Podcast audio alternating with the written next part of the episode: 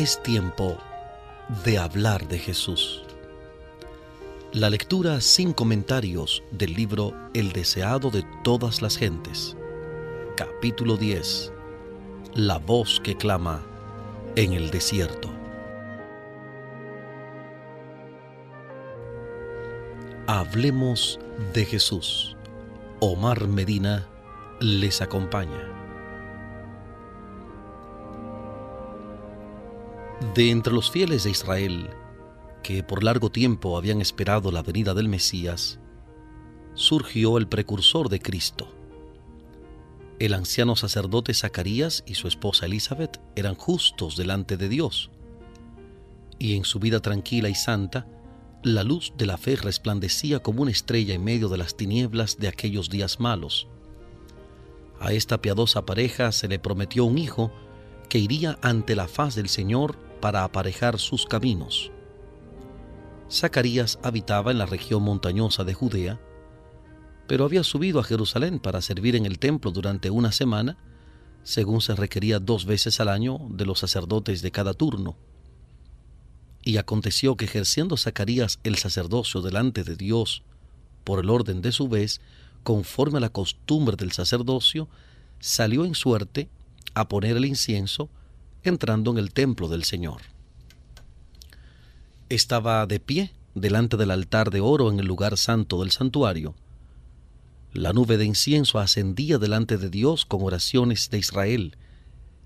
De repente sintió una presencia divina un ángel del Señor estaba en pie a la derecha del altar. La posición del ángel era una indicación de favor, pero Zacarías no se fijó en esto. Durante muchos años Zacarías había orado por la venida del Redentor y ahora el cielo le había mandado su mensajero para anunciarle que sus oraciones iban a ser contestadas. Pero la misericordia de Dios le parecía demasiado grande para creer en ella se sentía lleno de temor y condenación propia. Pero fue saludado con la gozosa seguridad, no temas, Zacarías, porque tu oración ha sido oída y tu mujer Elizabeth te dará luz un hijo y le pondrás por nombre Juan, y tendrás gozo y alegría y muchos se regocijarán en su nacimiento, porque será grande delante de Dios y no beberá vino ni sidra y será lleno del Espíritu Santo y a muchos de los hijos de Israel convertirá al Señor Dios de ellos. Porque Él irá delante de Él con el espíritu y virtud de Elías para convertir los corazones de los padres a los hijos y los rebeldes a la prudencia de los justos, para aparejar al Señor un pueblo apercibido. Y dijo Zacarías al ángel, ¿En qué conoceré esto? Porque yo soy viejo y mi mujer avanzada en días. Zacarías sabía muy bien que Abraham en su vejez había recibido un hijo porque había tenido por fiel a aquel que había prometido. Pero por un momento el anciano sacerdote recuerda la debilidad humana. Se olvida de que Dios puede cumplir lo que promete. Qué contraste entre esta incredulidad y la dulce fe infantil de María, la Virgen de Nazaret, cuya respuesta al asombroso anuncio del ángel fue, He aquí la sierva del Señor, hágase en mí conforme a tu palabra, como dice Lucas capítulo 1, versículo 38. Lucas 1, 38. El nacimiento del hijo de Zacarías, como el del hijo de Abraham y el de María, había de enseñar una gran verdad espiritual una verdad que somos tardos en aprender y propensos a olvidar.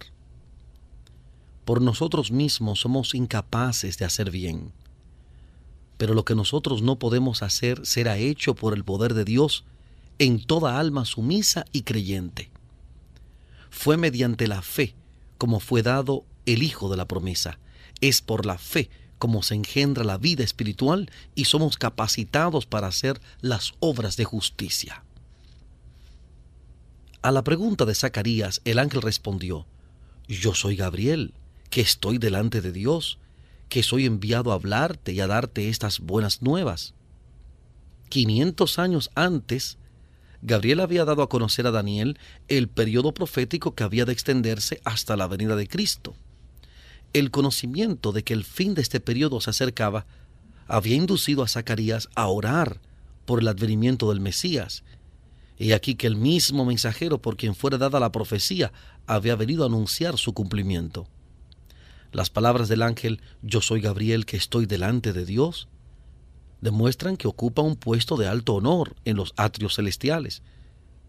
Cuando fue a Daniel con un mensaje dijo, ninguno hay que se esfuerce conmigo en estas cosas, sino Miguel, Cristo, vuestro príncipe. Daniel capítulo 10, versículo 21, Daniel 10, 21. El Salvador habla de Gabriel en el Apocalipsis diciendo que la declaró enviándola por su ángel a Juan su siervo. Apocalipsis 1.1. Y a Juan el ángel declaró, Yo soy siervo contigo y con tus hermanos los profetas. Apocalipsis 22.9. Apocalipsis 22.9. Admirable pensamiento que el ángel que sigue en honor al Hijo de Dios es el escogido para revelar los propósitos de Dios a los hombres pecaminosos. Zacarías había expresado duda acerca de las palabras del ángel, no había de volver a hablar hasta que se cumpliesen. He aquí, dijo el ángel, estarás mudo hasta el día que esto sea hecho, por cuanto no creíste a mis palabras, las cuales se cumplirán a su tiempo. El sacerdote debía orar en este culto por el perdón de los pecados públicos y nacionales y por la venida del Mesías. Pero cuando Zacarías intentó hacerlo, no pudo pronunciar una palabra. Saliendo fuera para bendecir al pueblo, les hablaba por señas y quedó mudo. Le habían esperado mucho tiempo y empezaban a temer que le hubiese herido el juicio de Dios. Pero cuando salió del lugar santo su rostro resplandecía con la gloria de Dios y entendieron que había visto visión en el templo. Zacarías les comunicó lo que había visto y oído y fue que cumplidos los días de su oficio, se vino a su casa. Poco después del nacimiento del niño prometido, la lengua del padre quedó desligada y habló bendiciendo a Dios. Y fue un temor sobre todos los vecinos de ellos, y en todas las montañas de Judea fueron divulgadas todas estas cosas. Y todos los que las oían las conservaban en su corazón, diciendo, ¿quién será este niño? Todo esto tendía a llamar la atención a la venida del Mesías, para la cual Juan había de preparar el camino. El Espíritu Santo descendió sobre Zacarías y en esas hermosas palabras profetizó la misión de su Hijo.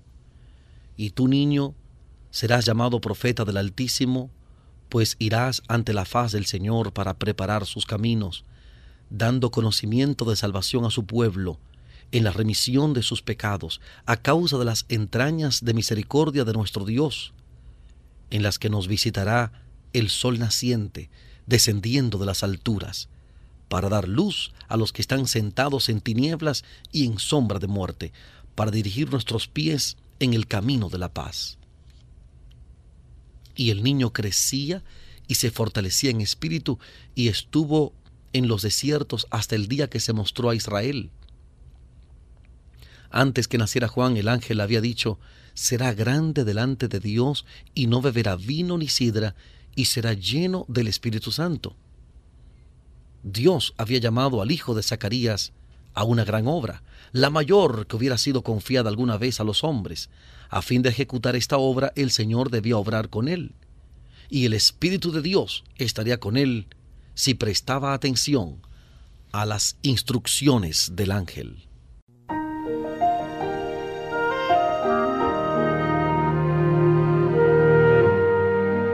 Estamos presentando la lectura sin comentarios del capítulo 10 del libro El deseado de todas las gentes. Capítulo 10. La voz que clamaba en el desierto.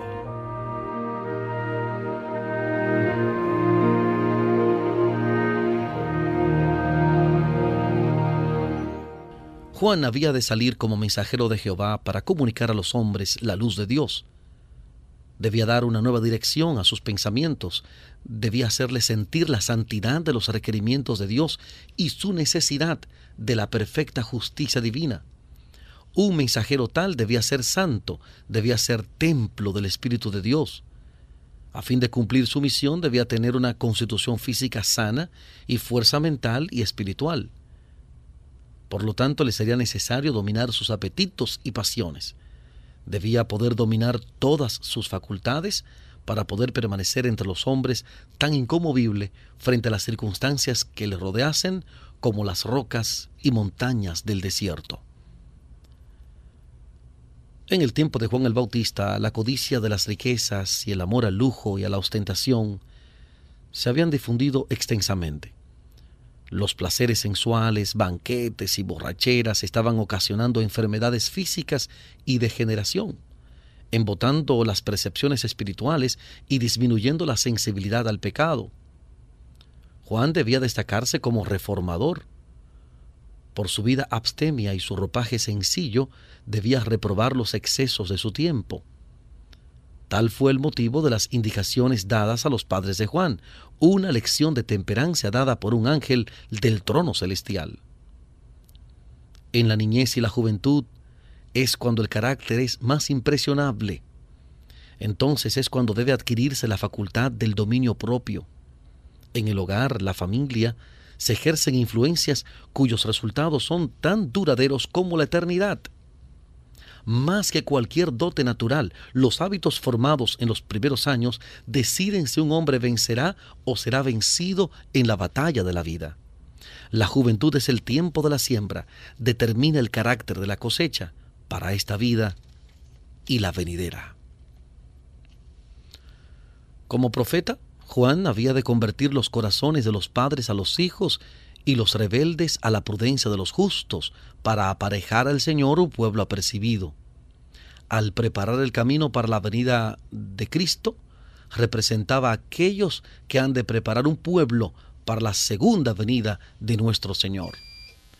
El mundo está entregado a la sensualidad, abundan los errores y las fábulas, se han multiplicado las trampas de Satanás para destruir a las almas.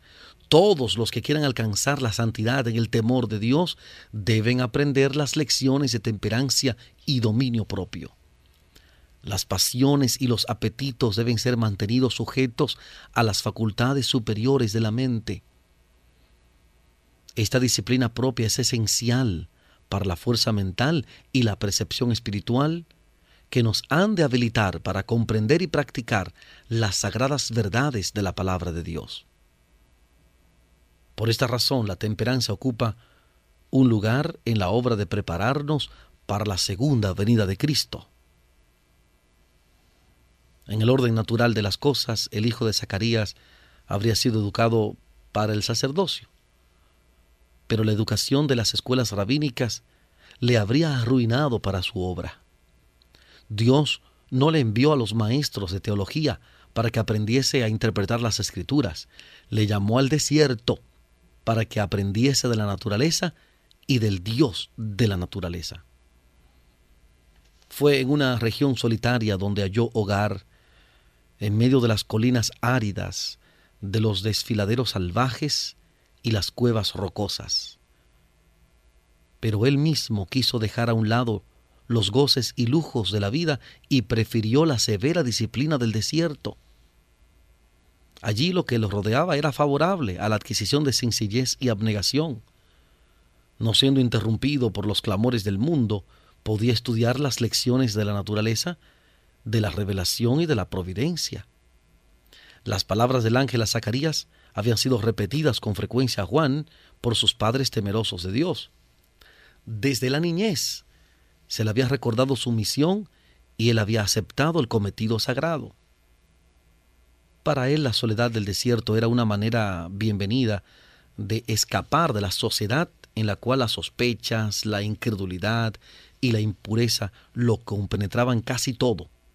Desconfiaba de su propia fuerza para resistir la tentación y huía del constante contacto con el pecado a fin de no perder el sentido de su excesiva pecaminosidad. Dedicado a Dios como nazareno Desde su nacimiento, hizo él mismo voto de consagrar su vida a Dios. Su ropa era la de los antiguos profetas, un manto de pelo de camello, ceñido a sus lomos por un cinturón de cuero, comía langostas y miel silvestre que hallaba en el desierto, y bebía del agua pura de las colinas. Pero Juan no pasaba la vida en ociosidad, ni en lobreguez, ascética o aislamiento egoísta. De vez en cuando salía a mezclarse con los hombres y siempre observaba con interés lo que sucedía en el mundo.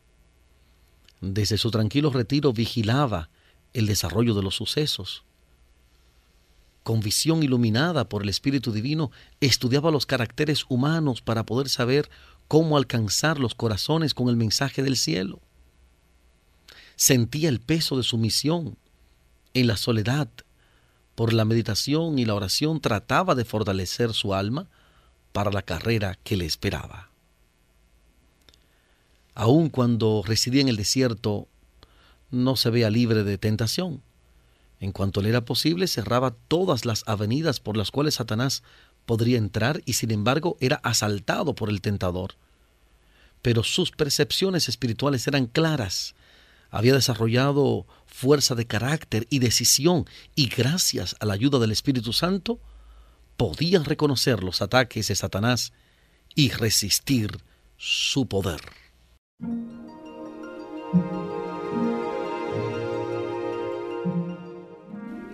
Estamos presentando la lectura sin comentarios del capítulo 10 del libro El deseado de todas las gentes. Capítulo 10. La voz que clamaba en el desierto.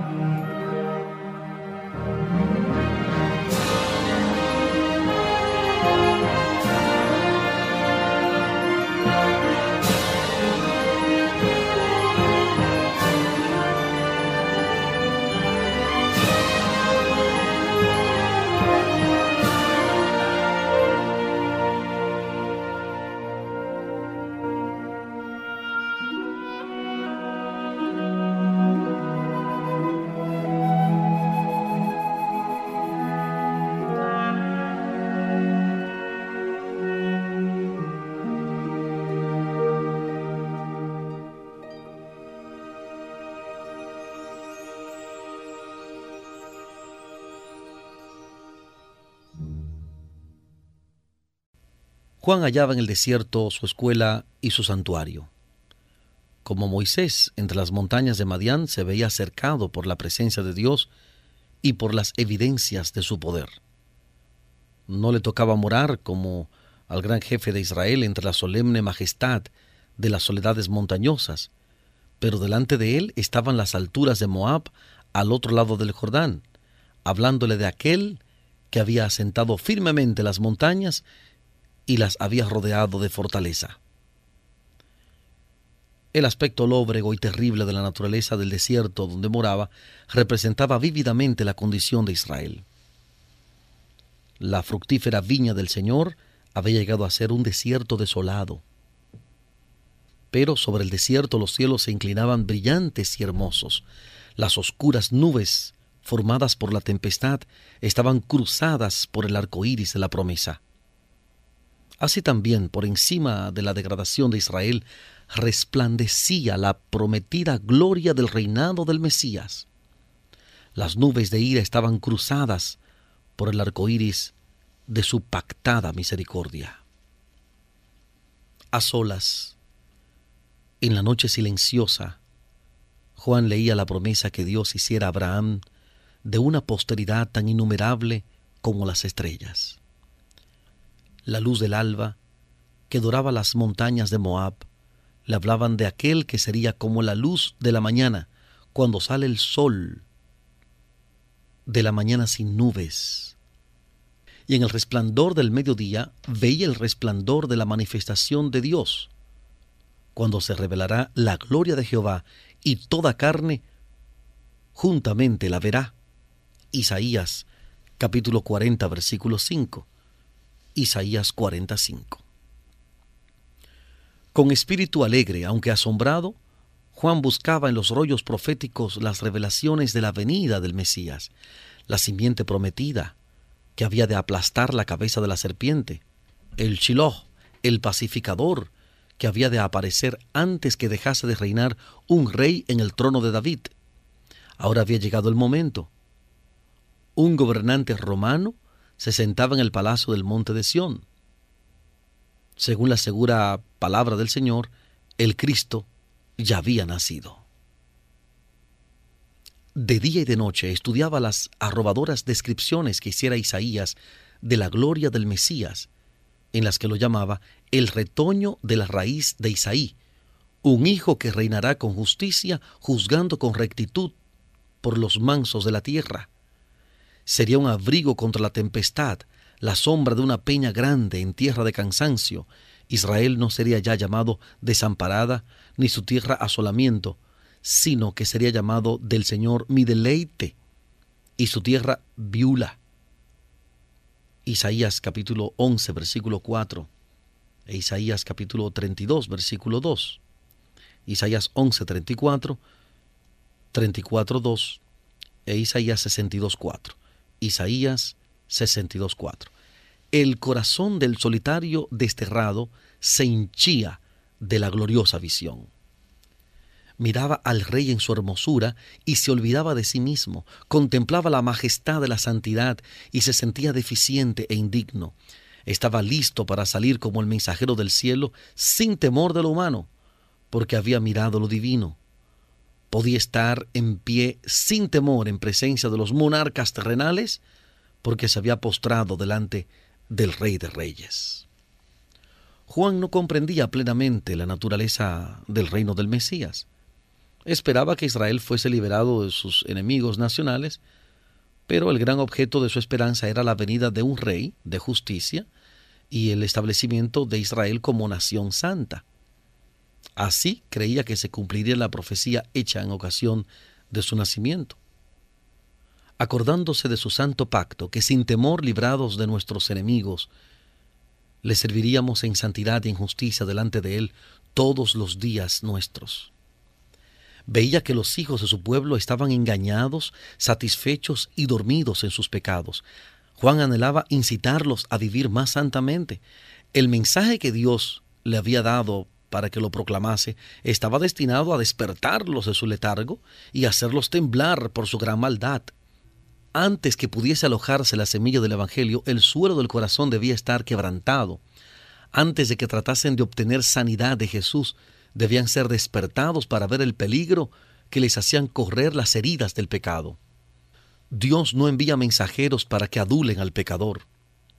No da mensajes de paz para arrullar en una seguridad fatal a los que no están santificados. Impone pesadas cargas a la conciencia del que hace mal y atraviesa el alma con flechas de convicción. Los ángeles ministradores le presentan los temibles juicios de Dios para ahondar el sentido de su necesidad e impulsarle a clamar, ¿qué debo hacer para ser salvo?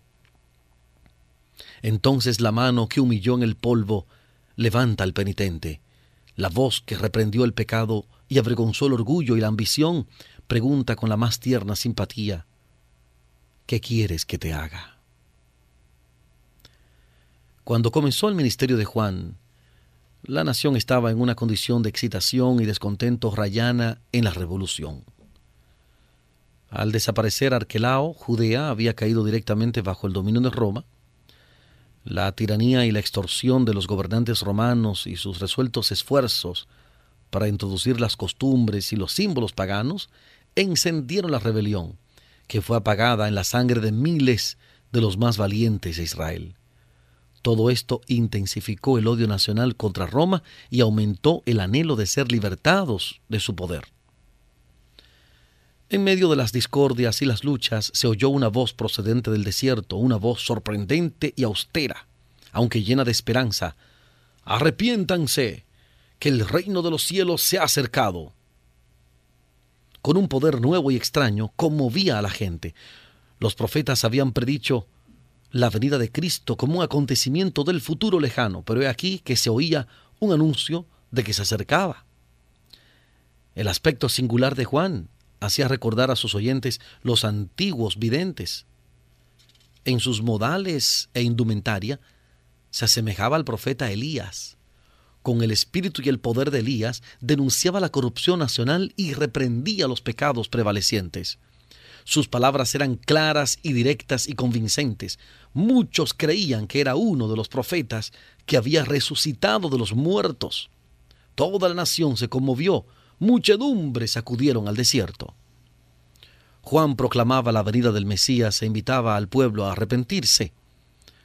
Como símbolo de la purificación del pecado, bautizaba en las aguas del Jordán, así que mediante una lección objetiva muy significativa, declaraba que todos los que querían formar parte del pueblo elegido de Dios estaban contaminados por el pecado y que sin la purificación del corazón y de la vida no podrían tener parte en el reino del Mesías.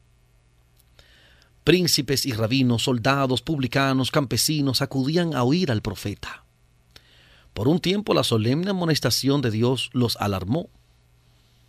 Muchos fueron inducidos a arrepentirse y recibieron el bautismo. Personas de todas las clases sociales se sometieron al requerimiento del bautista a fin de participar del reino que anunciaba. Muchos de los escribas y fariseos vinieron confesando sus pecados y pidiendo el bautismo. Se habían ensalzado como mejores que los otros hombres y habían inducido a la gente a tener una alta opinión de su piedad. Ahora se desenmascaraban los culpables secretos de su vida. Pero el Espíritu Santo hizo comprender a Juan que muchos de estos hombres no tenían verdadera convicción del pecado. Eran oportunistas. Como amigos del profeta, esperaban hallar favor ante el príncipe venidero y pensaban fortalecer su influencia sobre el pueblo al recibir el bautismo de manos de este joven maestro popular. Juan les hizo frente con la abrumadora pregunta, Oh generación de víboras, ¿quién les enseñó a huir de la ira que vendrá? Hagan pues frutos dignos de arrepentimiento y no comencéis a decir en ustedes mismos, tenemos a Abraham por padre, porque les digo que puede Dios, aún de estas piedras, levantar hijos a Abraham. Los judíos habían interpretado erróneamente la promesa de Dios de favorecer eternamente a Israel. Así ha dicho Jehová, que da el sol para la luz del día, las leyes de la luna y de las estrellas para la luz de la noche, que parte la mar y braman sus ondas. Jehová de los ejércitos es su nombre.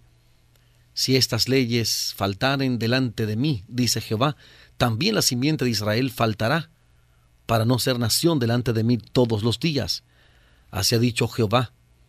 Si los cielos arriba se pueden medir y buscarse abajo los fundamentos de la tierra, también yo desecharé toda la simiente de Israel por todo lo que hicieron, dice Jehová.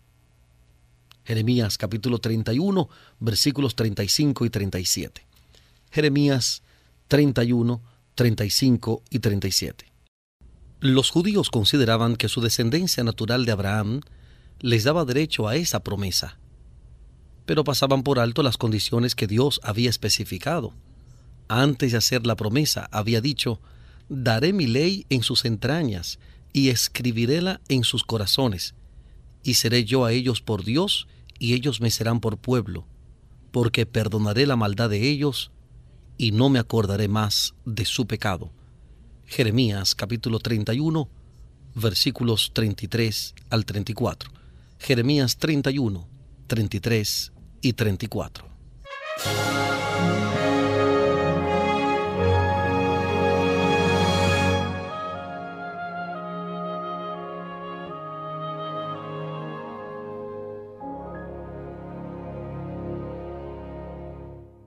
El favor de Dios se asegura a aquellos en cuyo corazón está escrita su ley. Son uno con Él. Pero los judíos se habían separado de Dios. A causa de sus pecados estaban sufriendo bajo sus juicios. Esta era la causa de su servidumbre a una nación pagana. Los intelectos estaban oscurecidos por la transgresión, y porque en tiempos pasados el Señor les había mostrado tan grande favor, disculpaban sus pecados. Se lisonjeaban de que eran mejores que otros hombres, con derecho a sus bendiciones. Estas cosas son escritas para nuestra admonición, en quienes los fines de los siglos han parado. Como dice 1 Corintios 10, 11. 1 Corintios 10, 11. Con cuánta frecuencia interpretamos erróneamente las bendiciones de Dios y nos lisonjeamos de que somos favorecidos a causa de alguna bondad nuestra. Dios no puede hacer en favor nuestro lo que anhela hacer. Sus dones son empleados para aumentar nuestra satisfacción propia y para endurecer nuestro corazón en la incredulidad y el pecado. Juan declaró a los maestros de Israel que su orgullo, egoísmo y crueldad demostraban que eran una generación de víboras, una maldición mortal para el pueblo, más bien que los hijos del justo y obediente Abraham. En vista de la luz que habían recibido de Dios, eran peores que los paganos a los cuales se creían tan superiores. Habían olvidado la roca de la cual habían sido cortados y el hoyo del cual habían sido arrancados. Dios no dependía de ellos para cumplir su propósito. Como había llamado a Abraham de un pueblo pagano, podría llamar a otros a su servicio. Sus corazones podían aparentar ahora estar tan muertos como las piedras del desierto, pero su espíritu podía vivificarlos para hacer su voluntad y recibir el cumplimiento de su promesa. Y ya también, decía el profeta, el hacha está puesta a la raíz de los árboles. Todo árbol, pues, que no hace buen fruto, es cortado y echado en el fuego.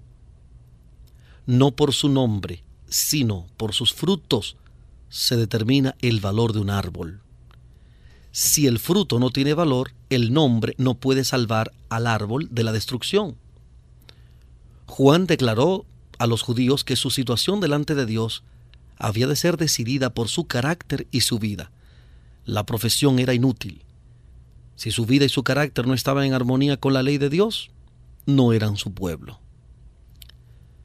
Bajo sus escrutadoras palabras, sus oyentes quedaron convencidos.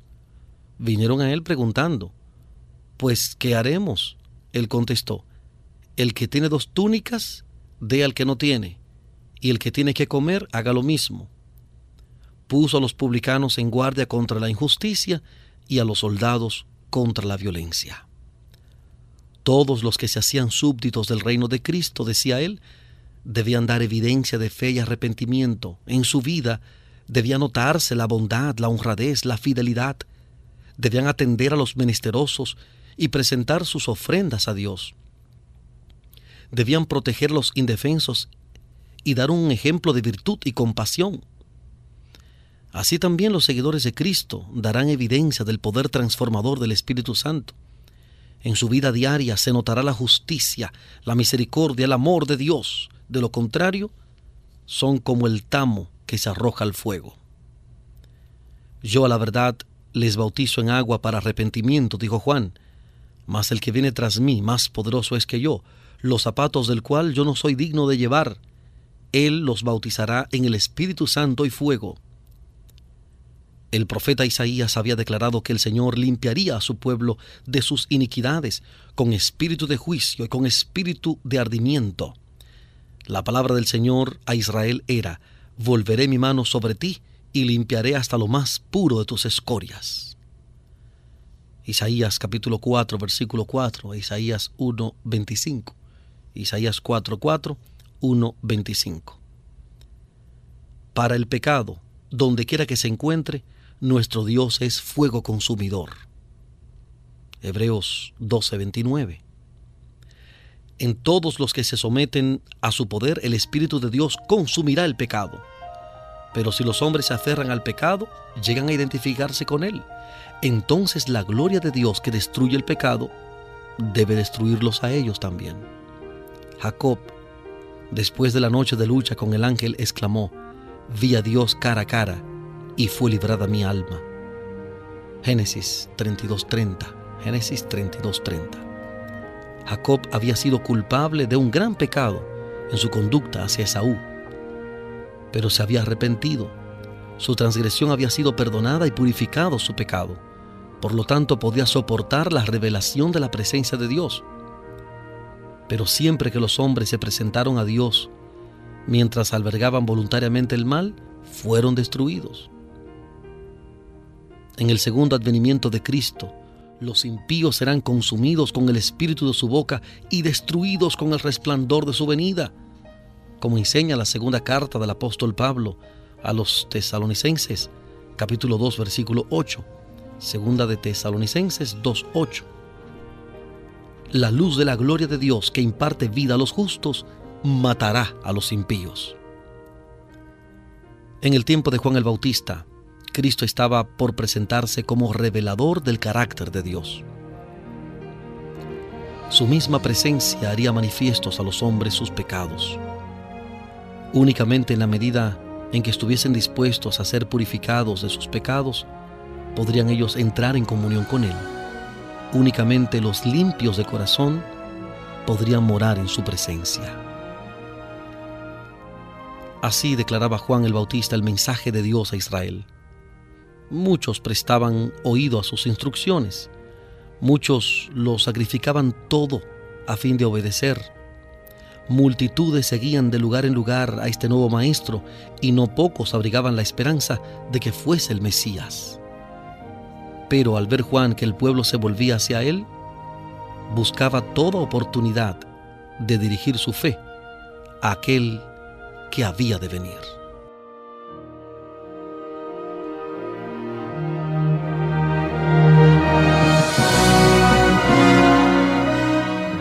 Hemos presentado la lectura sin comentarios del capítulo 10 del libro El deseado de todas las gentes. Capítulo 10, La voz que clamaba en el desierto. Este capítulo está basado en el Evangelio según San Lucas, capítulo 1, versículos 5 al 23. Lucas 1, 5 al 23. También Lucas 1, 57 al 80. Lucas 1, 57 al 80. Y el capítulo 3 también del Evangelio de Lucas, los versículos 1 al 18, Lucas 3, 1 al 18.